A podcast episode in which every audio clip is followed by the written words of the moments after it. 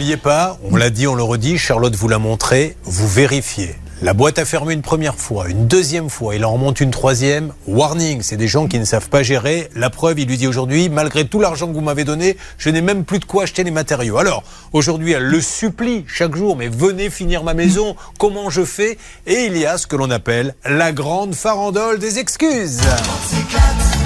Excuse numéro 1. Je peux pas parler, tout le monde dort. On est coupé là. Idée, Non, ça non, va. celle-là, elle est, euh, Celle-là elle est pas mal. C'est c'est une grande première. C'est-à-dire que C'est la première vous fois. lui demandez, monsieur, excusez-moi, je vous ai donné euh, 70 000 euros, combien en tout? Euh, 128 000. 128 000 euros. Je, je- je n'ai pas de maison. euh, que pouvez-vous nous dire? Ah, ben je ne peux pas te parler. Tout le monde dort. Bon, on reprend, elle est extraordinaire, celle-là. Oui, euh, c'est pas tout, hein, c'est pas tout. Alors la deuxième est plus classique, je suis positif au Covid. Bon, d'accord. Troisième, j'ai besoin de sous pour avancer. On a les sous, on avance vite. On n'a pas, on avance mollo.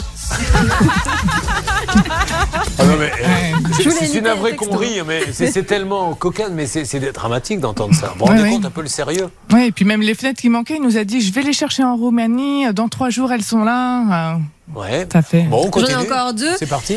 Alors la quatrième est plus grave. Il écrit J'ai pris un petit ravalement de façade, comme ça, avec les sous que je vais prendre, je vais pouvoir avancer votre maison. Ah oui, pour pouvoir avancer votre maison, j'ai pris un autre chantier Tout à fait. ailleurs. Ok, et ensuite Et le dernier, c'est tous sont en vacances et comme le virement n'est pas arrivé, on n'avait pas les sous pour travailler. Et donc en fait, il demande toujours plus d'argent. Et ce qui est important, et ça c'est la farandole est finie, mais juste euh, un dernier détail, euh, il y a eu une expertise. La farandole est finie. Toujours musique.